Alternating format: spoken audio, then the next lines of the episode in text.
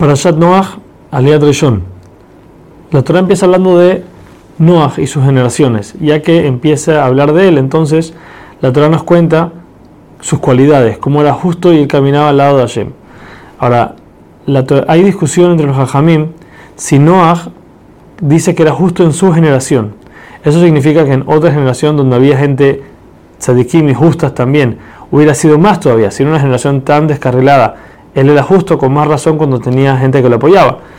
Otras aplicaciones dicen que no, Noah era justo solamente porque su generación era muy mala, pero en una generación como la de Abraham Avinu, él se hubiera considerado nada. ¿Por qué? Porque Noah necesitaba el soporte de Hashem para caminar, en cambio Abraham Avinu era uno que caminaba solo, sin, que, sin necesitar que Hashem lo esté ayudando todo el tiempo.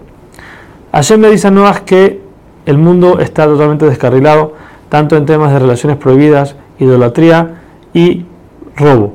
Por eso va a venir una plaga, por decir así, que va a destruir todo el mundo, no importa quién sea, justo o no justo. Por eso le dice a Noah, tú tienes que meterte en una arca para protegerte del diluvio.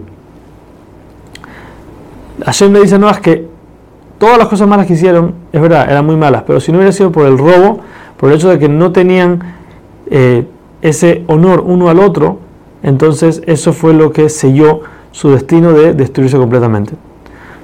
Hashem le dice a Noah que el diluvio va a destruir y derretir todo lo que hay en la faz de la tierra.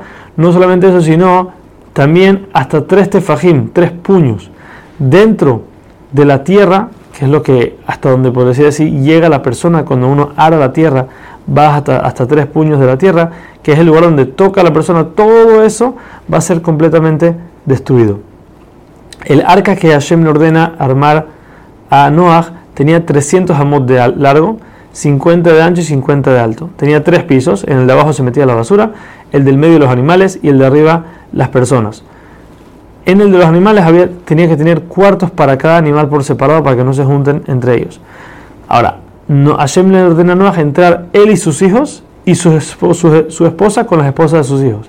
Le, le, está insinuando que en el arca no se pueden tener relaciones, ya que como el mundo está sufriendo, todo está siendo destruido, entonces uno no puede tener relaciones con su esposa en esa situación.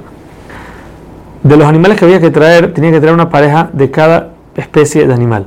Milagrosamente llegaron a Noah solos todos los animales con su pareja. Ahora, solamente el arca solamente aceptaba el animal que fue fiel a su pareja y no se descarriló como lo hicieron los animales y las personas de esa época.